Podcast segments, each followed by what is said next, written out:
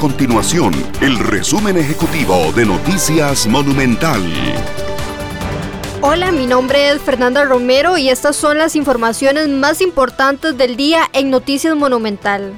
Una conversación telefónica del 21 de marzo del 2021 que consta en el expediente judicial del caso Diamante revela que el alcalde de Alajuela, Humberto Soto, habría recibido una dádiva de 4 millones de colones por parte del jefe de la unidad de asfaltos de MECO, Luis Fernando Gutiérrez, para la inscripción de papeletas en el proceso de las distritales en las elecciones internas del Partido Liberación Nacional.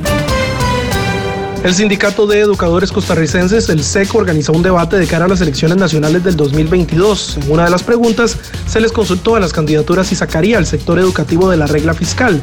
El candidato presidencial del Frente Amplio, José María Villalta, se mostró a favor y más bien considera que se debe reformar por completo la regla fiscal.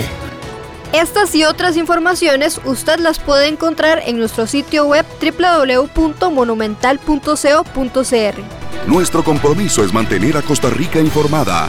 Esto fue el resumen ejecutivo de Noticias Monumental.